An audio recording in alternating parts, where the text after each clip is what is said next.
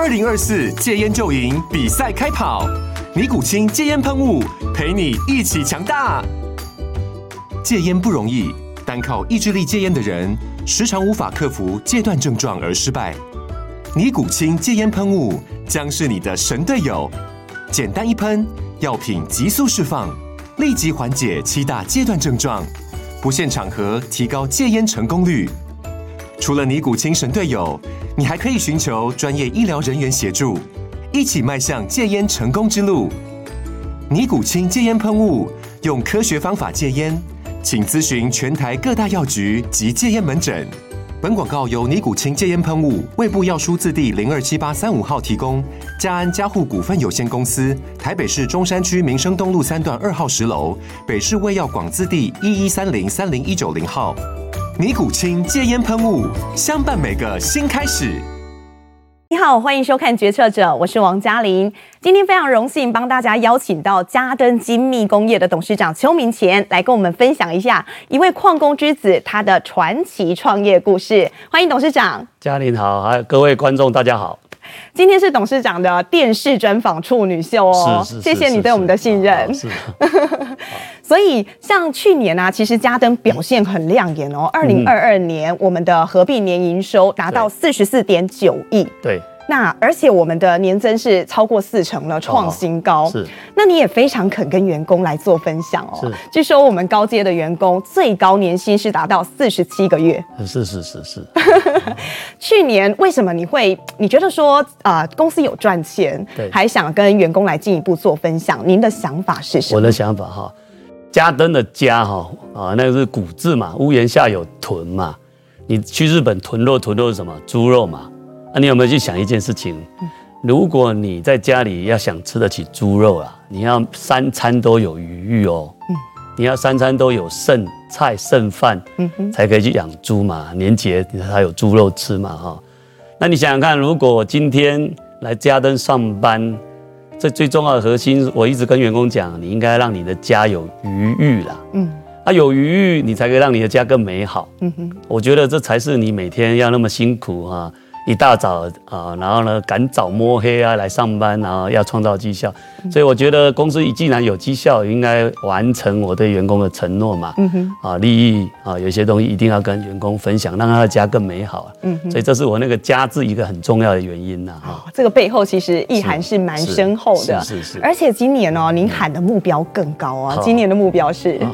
今年我希望至少成长双位数了，嗯、因为我们现在挂牌也不太方便讲得太具体哈，我还是希望维持双位数的成长。以目前来看的话，我们的订单能见度大概到多远？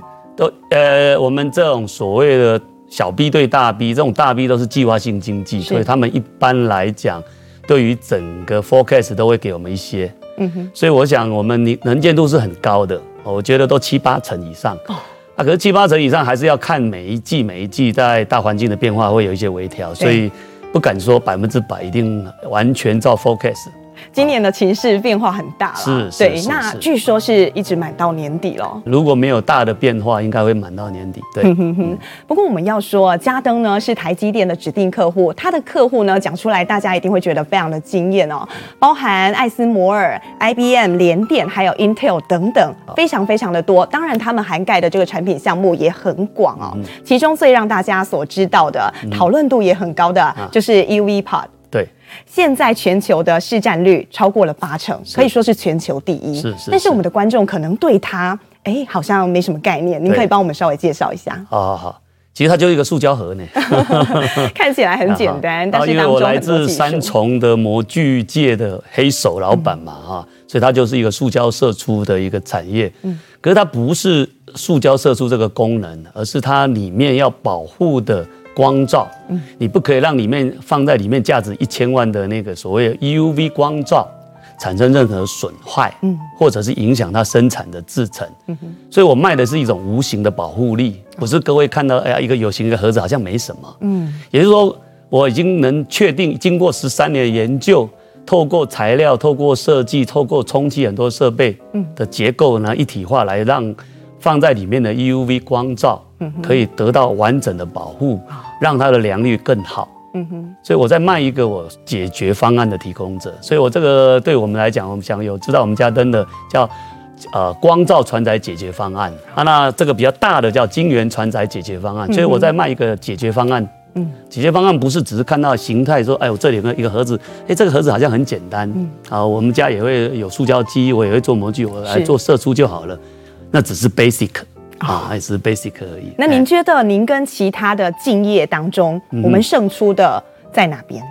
呃，我曾经有一个很大的算是 VP 的那个来问我了啊，他说：“哎，奇怪，邱老板，这就是一个塑胶社出，那为什么你有能力啊，创造很高的营业额？我想各位也应该，我毛利也应该算蛮高的啊，在业界也算蛮高的。”我说：“我不在卖产品，我在卖服务。”他说：“我胜出的原因在哪里？我觉得我最大的价值是，我帮客户解决问题。嗯，你看到是一个形，我在帮他解决他无形的需求。嗯哼，所以无形的需求是客户可能要降低成本啊，提升良率啊，他要有快速有效率的那个什么反应啊。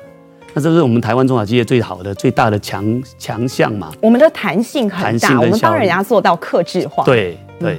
那他今天可能跟跟我讲的是一个说，哎。”邱老板，我今天遇到一个问题啊，比如说我长 heads，我说那 heads 怎么产生啊？heads 是这样这样这样那样那样那样。嗯，我说啊，那我可能来想办法看有没有机会，嗯哼，啊，用什么方法解决？所以我可能给他测试的 sample 一，测试 sample 二，测试 sample 三，测试 sample 四，测试 sample 五，可能到第十次，我才知道啊，原来的在这领域里面有一些东西可以做，可有些不能做。所以我利用这个这样一个跟客户的长期的合作，嗯，客户也。教了我很多东西啊，我也跟客户一起共同成长，然后我们就可以创造一个蛮独特。一个有具有形体的载具，可是这个载具是在保护它无形的良率提升的效能。了解。不过在今年一整年哦，其实半导体的景气，很多大老板在去年第四季也都说了，我们包含台积电啊，或是像三星，他们都出来说，今年会是非常严峻的一整年。是。那您怎么看哦？今年半导体的整体产业景气有没有可能像兔子一样啦，先蹲低后跳高？啊，我曾经跟我的高阶主管说哈，我们今年要。啊，全力备战。为什么要说全力备战呢？因为其实，在产能满载的时候呢，像我这样提供测试的新产品，在里面测试的机会反而比较少。嗯。可是，当它产能有比较有机会闲置下来，或者有点多余的产能，我就有机会帮他们一起 co-work 测试一个最 advanced 的一个新的 project。啊，这个 project 也许是如何充气啊，或者如何怎么样这样的都不知道。那我就跟我的很重要几个客户一起来协同啊，协同来做测试。所以我有时候开玩笑说，哎，其实如果客户不景气，反而让我有更多的机会去做一些最 advanced 的那个产品的测试。也许测试成功了，会帮助我下个阶段往。更更大的成长的幅度，嗯哼，反而在这种时候，你会觉得说，哎，在严峻、在谷底的时候，你可以做更多时间在 R D R D 研发，对，这个景气是会循环，没错。但是地缘政治，哎，这个大家就不能够逃避了，是是，这个是已经形成一个新常态。对，比方说像我们的大客户，他们也到美国跟日本去进一步设厂，对。那我们也好奇啦，其实我们是相关的供应链，对，联动性是高的，是。嘉登怎么样来面对这样全世界地缘政治的变化，其实我也不瞒说，我有一个国外很重要的客户，希望我在台湾以外设厂啊，因为他说台湾是全世界最危险的地方，是。那我是他一个唯一的这个产品的供应商，他希望我考虑啊，在台湾以外的地方设厂。可以跟我们透露在哪个国家吗？我现在还没有决定 啊。那当然，我也说这件事情我会慎重的考虑。是。那也就是说，到现在为止，家登唯一的生产基地就在台湾。嗯。啊，我在大陆或者在其他地方都没有。嗯。原因是什么？因为我觉得我的产品需要贴近我最重要的客户，跟他们一起协同合作，共同成长啊。因为台湾现在已经是半导体产业全世界最重要而且最 advanced 的基地嘛。这里有很多很重要的厂商可以跟我一起。让我板块啊，跟他们一起随着他们技术的成长而成长。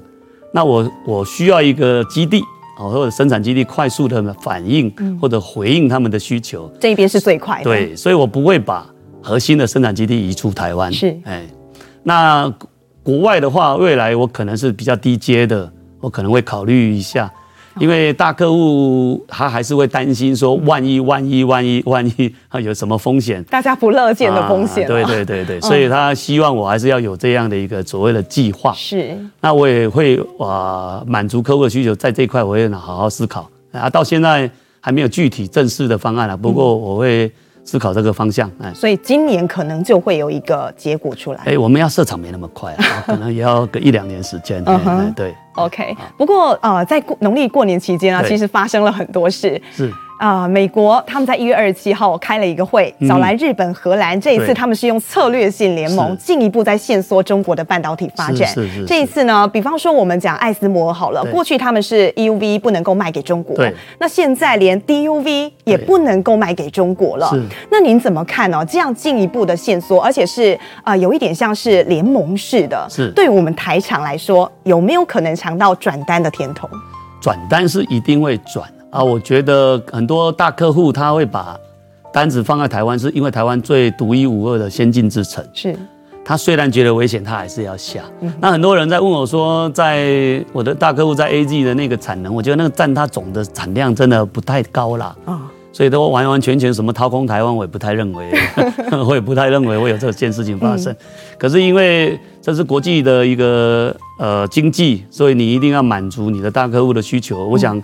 嗯在美国还是全世界最重要的 IC 设计公司都在那里，所以我想满足客户的需求，这一定是一个做作为经济或作为商业的领导者他必须考虑的啦。OK，所以我不认为说他不设厂是不行的。可是地缘政治对我来说，中国我认为他未来他必须走自己的路。嗯，你想想看，他已经在这里面 I ICT 领域已经那么好了。对，那。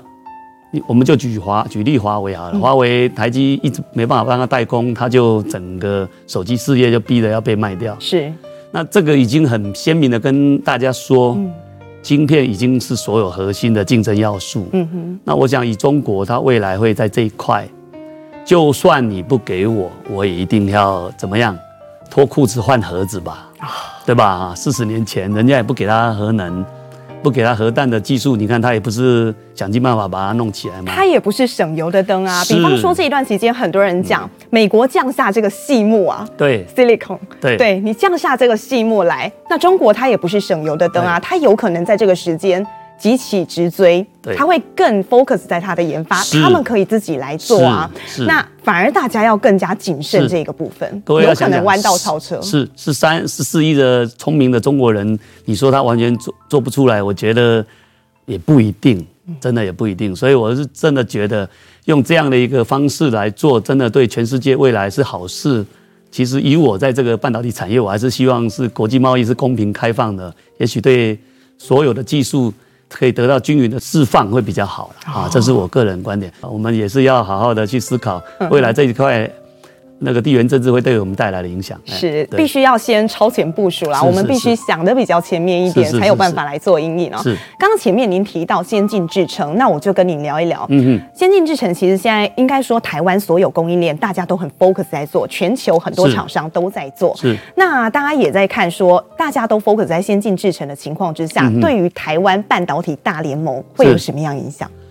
台湾其实现在我自己个人认为啦，其实以前我们是技术的追随者，现在已经是 pioneer。哦，那 pioneer 最重要一件事情，就要像嘉登这样的公司，一直帮他们做 research，嗯啊，所谓 R&D 的服务。嗯，我想台湾现在也有很多厂商已经很努力的在做这件事情了，不是只有我嘉登在做这件事情。那我觉得这就是我们的机会。嗯，你想想过去，过去美国开始半导体这个产业，你看现在到到现在为止。四五十年前跟着半导体一起成功起来的企业，它现在还是很大。对，那日本有一段时间半导体也是非常的蓬勃兴盛。嗯，后来他就把它的供应链养起来了。嗯哼，对不对？那现在呢，日本这些半导体的供应链，不管那个原材料、细晶圆，嗯，你看它还是指世界牛耳。嗯，那我想韩国也一样，韩国三星也不遗余力的在培养它自己在地化的供应商。嗯，我相信这是我们台湾厂商未来的机会。我相信未来不是只有一间一间家灯而已了，一定会有很多间家灯会慢慢随着我们技术领先，成为世界第一以后慢慢浮出来。我这是我一看到未来。不过前一阵子啊，我们也看到有一些平面媒体，比方说日经，他们也有报道说，当大家都 focus 在这个先进制程的时候，成熟制程这一块，哎，反而是大家比较少去琢磨的。但是如果一旦出现这样情况，他认为说有可能会缺货，尤其接下来在车用这一块，对，可能真的会不够用嘛？是是是是。车用是这样哈，我觉得车用跟 ICT 比较大的关系，它不能允许一任何一丁点的失误哦，对不对？所以它可能一开始没办法用最高阶的，除非它有一些运算的方面要用，不然像 Sensor 那边都八寸这些都绰绰有余。我觉得这一点你很清楚，对，你为了这一块，你还特地买了一台 Tesla。对啊，是啊，是啊，是啊。实际测试起来，你有发现到不同的吗？或是对你在啊 R&D 方面有一些启发？没有，我觉得整个特斯拉我开出来的结果说，哎，原来呃车子已经可以聪明进化到这个样子，哎，这是我对它的最大的惊讶。哎，我想现在大家也很清楚，整个呃电动车已经是一个趋势。对。可是不是只是做电动车，就像 Nokia 只会做手机是没有用的，它要做一个有轮子的手机。嗯。那这件事情，我想特斯拉做得很好。嗯哼。那有轮子的手机跟有手机，手机我们可以当掉没关系呢。嗯。汽车当掉是会出大事的哈，出人命的，出人命的哈。所以我觉得呃，在汽车产业的 IC 还是会跟这个我们传统的手机行业这一块，它还是有点区隔。所以整个稳定度或者是效能这这边的追求，我想是不一样的一个概念啊。可是这是传统成熟型的晶圆。晶圆代工厂，它可以琢磨的地方。OK，像车用晶片这一块，你觉得未来能见度有到多大？我们家登来说好了，嗯、我们做了哪些布局？哎，我觉得车用晶片它还是在用传统的，就呃，比如说九零啦这些，这这个是已经是很成熟了。嗯、那成熟的制程反而对我们这种后进比较没有机会啊？啊，为什么？因为它的。你在追求那个整个那个品质的稳定性，所以它就不会为了一点点 cost saving，它就会怎么样？它就慢慢它要去换。对，除非除非国际大厂他不想供应了啊，没无利可图不想玩。那这一点才有可能有一些啊新进厂商的机会。不过我我看到的新机会是反而在中国，中国因为这个细目一向下来，它应该会从八寸这种所谓基础的先开始做，也许未来。因为随着这件事情的发生，反而去培养一些中国在地化、针对比较低阶制程的，不管是原物料啊，比如说光阻液啊，或者研磨液这些比较基础的，说不定给他们新机会，因为他们以后不单单只是日本、韩国在做这一些材料供应，是是是，因为中国已经连国家政策都扶持的，他已经吸引一批人愿意跃跃欲试啊。所以前一阵子他们说哦，他不愿意投入这些钱在扶持他们半导体，你觉得这个消息大家不能够轻忽？我觉得不可能，应该他们会全力扶持，只是说也许会先从高阶没办法从低阶先开始。好，我觉得这才是以后我们。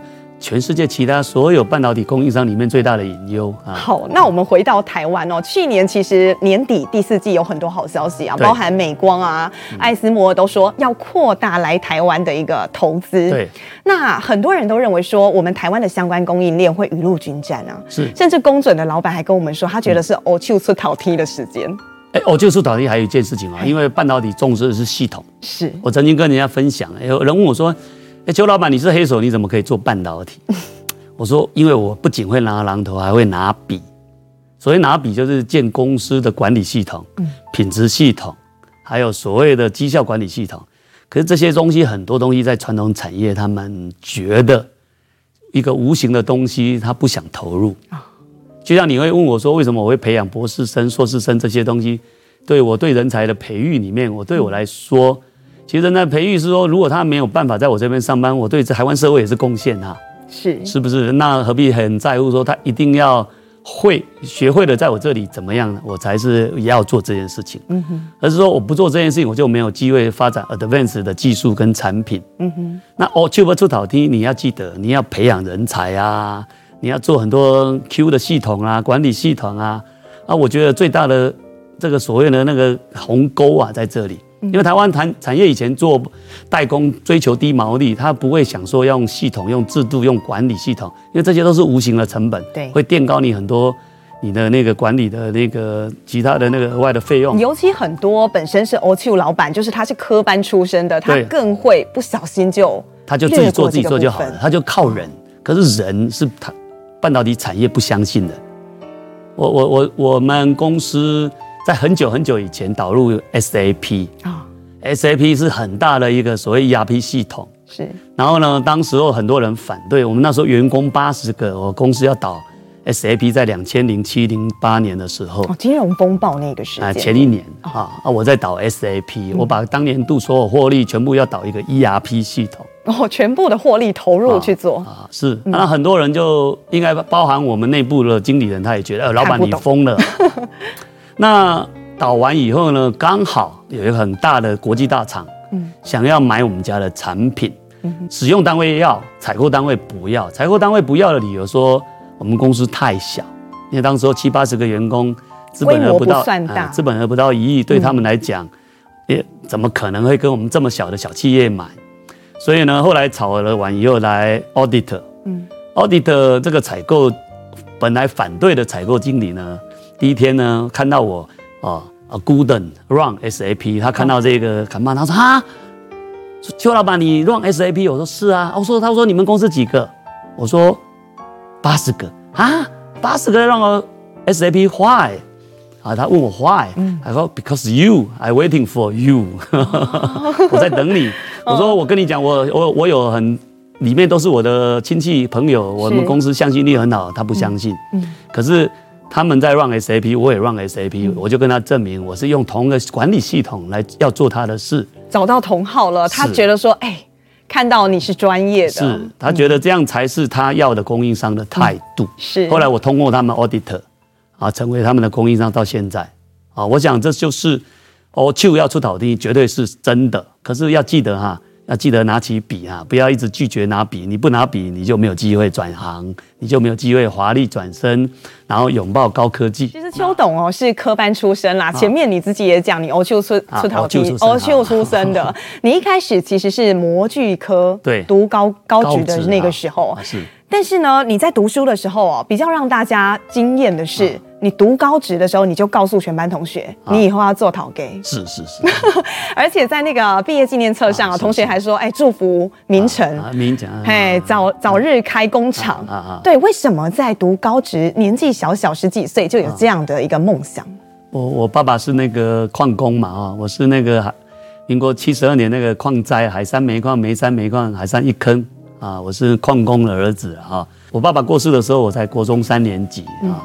那我是长子，所以经历过这样的一个家变，所以我要承担起一切的责任嘛，哈，所以我我才会立下一个志向，说我就是要靠自己的努力，看自己能走多远啊，飞多高了啊，就是我不想因为过环境限制我，那因为在高职哈，因为读海山高工啊，因为当时候读海山高工是离家最近的、最省钱的一个学校了哈。那我读模具科，啊，读模具科我当选手，我就跟我同学发下豪语啊，我以后要当模具厂的老板，而且是讲清楚，还塑胶模具厂的老板，讲得很清楚，你已经选好你的项目。我今天这个也是塑胶模具的核心原理延伸到现在。高几的时候你就高二我就跟我同学讲，高二就这样讲啊，我同学知道我要他帮我留个记录，说哎，祝我早日开一家。结果我发现我二十九岁创业，我就是开模具厂啊，模具加工厂啊。对啊，哈，那到现在为止，我还是我的自己的那个梦想的延伸哈。啊，我的座右铭是“凡人心所想象啊，并且相信终究会实现”。这一句话怎么解读？现在就是年轻人不敢想象，不敢替自己做梦，他都觉得哎，这样讲出来会跟人家笑。嗯，你何必在乎被别人笑呢？你应该在乎你自己会不会笑你自己，或者说有一天你。呃，七老八十的，你会不会后悔？为什么年轻你没做这件事情？是，其实一毕业的时候，您有先到红海去就业过，是是是，是，当时的那个薪资条你都还留着，还留着。那个时候在那边做的是模具技术员啊，就他其实我在那边做不久了，十个月而已。十个月，但那十个月您也学到了不少。对对对对，我们嘉登也叫嘉登精密工业股份有限公司哈，我那个郭老板那家公司啊，我的前公司也叫。鸿海精密工业，因为我就只有前面两个字换掉而已，其他都一模一样。原因是什么？因为其实我是觉得，呃，我们我的老板哈，应该算我的老板郭老板，他也是怎么样？他今年做一一兆，明年就跟员工要设定要两兆，是，对不对？嗯，其实他也做了这样一个事情，就是说，其实他会设定一个远大的目标，对啊，具有挑战性的目标，然后呢，驱策大家往挑战目标前进。嗯，啊，其实我也是用这种方式啊来抵替自己，说，哎，我们也要设一个具有挑战性目标，你才会很努力的知道哪里欠缺，哪里需要加强，哪里需要改善，哪里必要跟别人与众不同。您觉得啊，要跟一个大客户维持这么长而且良好的关系，关键在哪？关键在哪？我觉得要让客户信任。嗯，啊，很多人不知道信任是做生意的一切的核心跟根本。其实不止让客户信任，也要让员工客信任，也要让你的供应商信任，嗯，让你的那个银行也要信任，对吧？哦，其实我也感谢我当时候台积电，他愿意信任我啊，对不对？他不担心，他看到我的客户群，然后我还拿了房子。然后还拿了那个信保基金的抵押，哎，他就愿意贷款给我。其实他也可以拒绝，因为他很麻烦嘛，啊，嗯，所以他给我一个最重要的就是他信任我能力还他嘛，啊，那我现在也是这样说嘛，反正我跟银行借钱，我一定要还他嘛，因为那是一个信任嘛，对，对，我跟客户也是一样啊，我做他的生意，我一定会怎么样，全力以赴，只要是我品质的问题，我一定会无条件的做任何的处理。有没有一些例子啊，是比较棘手的？嗯那但是您还是实现了您的承诺啊，因为有例子是一定有啦，可是这个牵涉到我自己跟他客户的那个 有一些保密的条款，所以我就 不方便说，秘密不能说。只是说我我就因为我认为哈，我就是很坚守这件事情，说不管千错万错，一定是我的错，因为是我没有自己把品质做好，或者没有把东西弄好，或者客户他当时候可能还没有意识到有这个问题，所以我必须。全力以赴帮他解决这个问题，哎，这个解决问题才是重点。可是有了问题，有了把问题解决之后的长期的信任伙伴关系，嗯，我就有机会在未来在某个地方某个点，我们慢慢的建立啊，然后我可以把这个技术跟核心产品带到其他公司、其他的产业，然后我也可以从提案获利嘛，对，啊，这就是我自己有机会从一个从半导体门外汉。我曾经跟他开玩笑，我从来没有在半导体厂上过一天班呢。结果我现在是半导体产业最重要的供应链，什么原因？因为我愿意跟客户一起共同成长，然后获得他们信任的伙伴关系。董事长前面呢，其实一直提到说，你就算做 OQ，你也不要忘记你要提笔。对，这件事很重要。我觉得非常钦佩您的是，一路上你都没有放弃读书这件事，一路攻读到博士啊，Doctor。对，那您觉得读书这一件事情，然后对您来说有没有特别的意义？其实我都劝很多我的朋友说，别逼你的孩子读书。为什么呢？为什么别逼我的孩子读书？哈，呃，我妈妈是文盲，我爸爸只有小学毕业，所以他们。不相信我们这样的低层的人，可以靠读书翻身。其实我妈妈是不相信的，因为她觉得人家家世背景，你在读什么好的学校，你可能你要跟人家起始点是不一样的。所以她是建议我哈，我妈妈一直希望我做 OQ，然后呢做一个黑手老板，靠自己的技术自食其力，就没有人会瞧不起你。所以我才会去读技职啊，这是原因在这里。那希望你有一技之长，一技之长。嗯，哎啊那。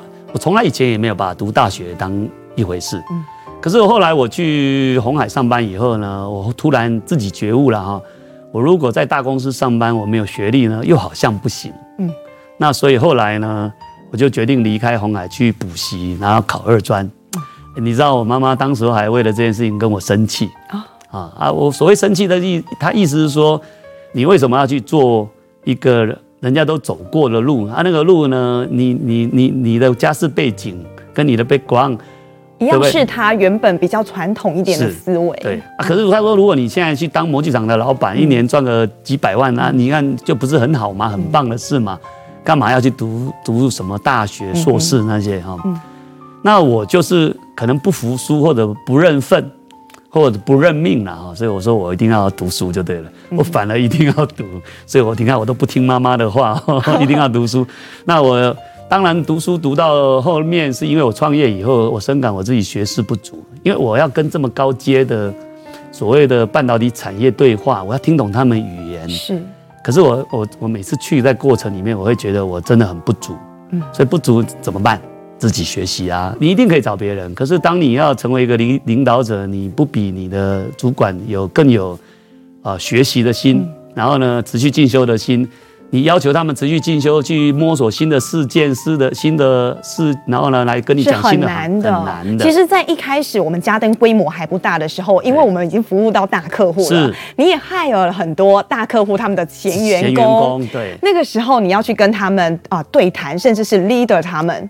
这一部分就会有困难，困难啊！可是我现在有一个正大的 PhD，应该没有问题 啊。不过我在三年前才拿到了啊。我觉得您不单单只是把自己做好哦，我看了一下嘉登的真才的网页，我非常感动哦。哦，我我们在鼓励员工进修，尤其是硕博士啊。你说在职专班，硕士他们补助是。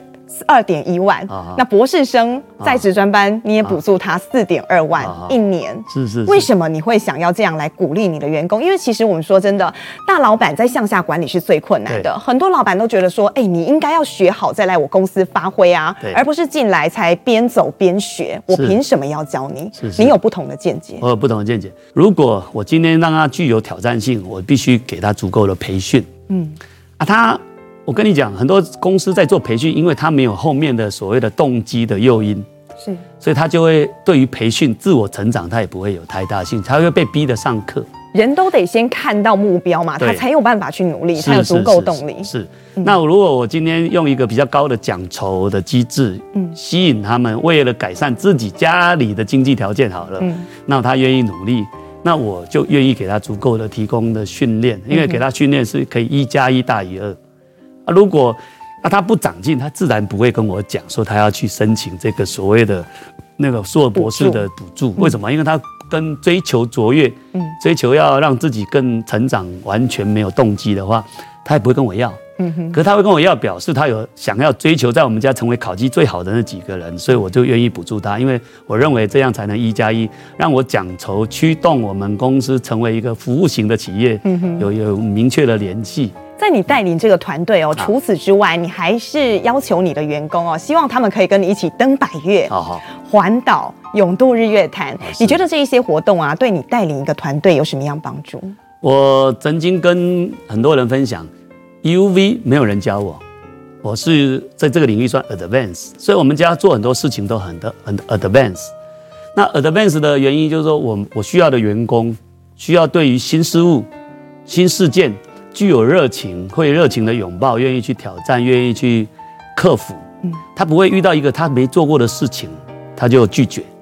我登百越最大的好处是这样，我会问他，哎，要不要去登百越啊？不不报名的。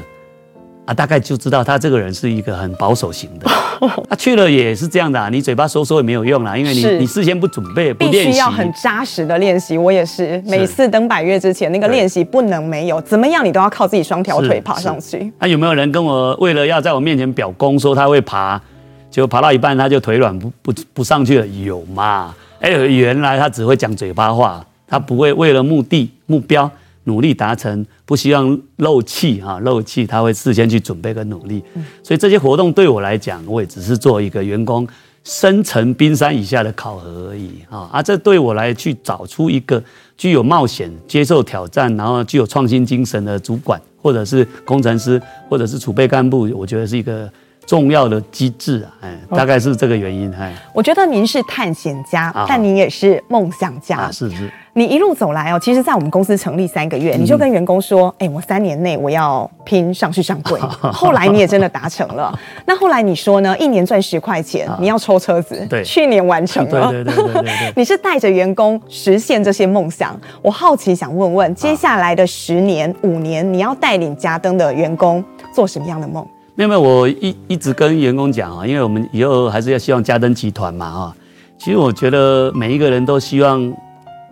赚完钱以后要有成自我成就的那个动机的啊，马斯洛理论嘛啊，自我成就的动机。那我一直希望说，像我们最近有一个叫家登自动化，是，也许他在今年或明年会挂牌啊。那他们其实就是我们一个所谓的设备的组装代工部门，嗯，spin off 出去的。嗯哼。那我说，其实他们现在就专心，他们这一群当时候的所谓的。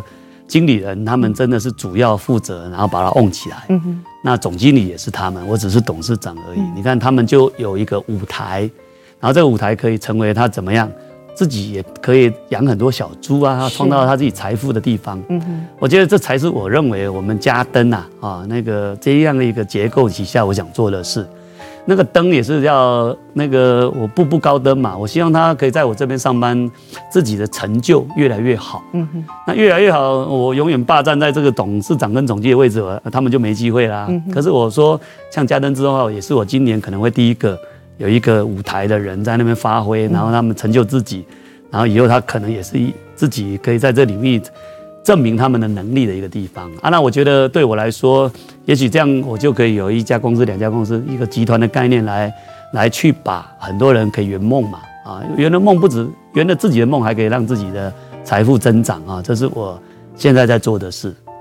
不是只有我。以家登来讲，你享受这个大权旁若，嗯、而且呢，你希望这个家登以后是如同你所讲的，有好多的小家登，对，然后我们可以开枝散叶，开枝散叶，越来越好。你让它成为自己逐梦的地方，Okay. 我觉得这是我现在在做的事了。好，谢谢董事长，嗯、今天真的非常荣幸哦，好可以邀请到你来跟我们做这么多个人一路上创业的心路历程。Okay. 非常谢谢你，也祝福您，好祝福家登。好，谢谢，谢谢，好，谢谢。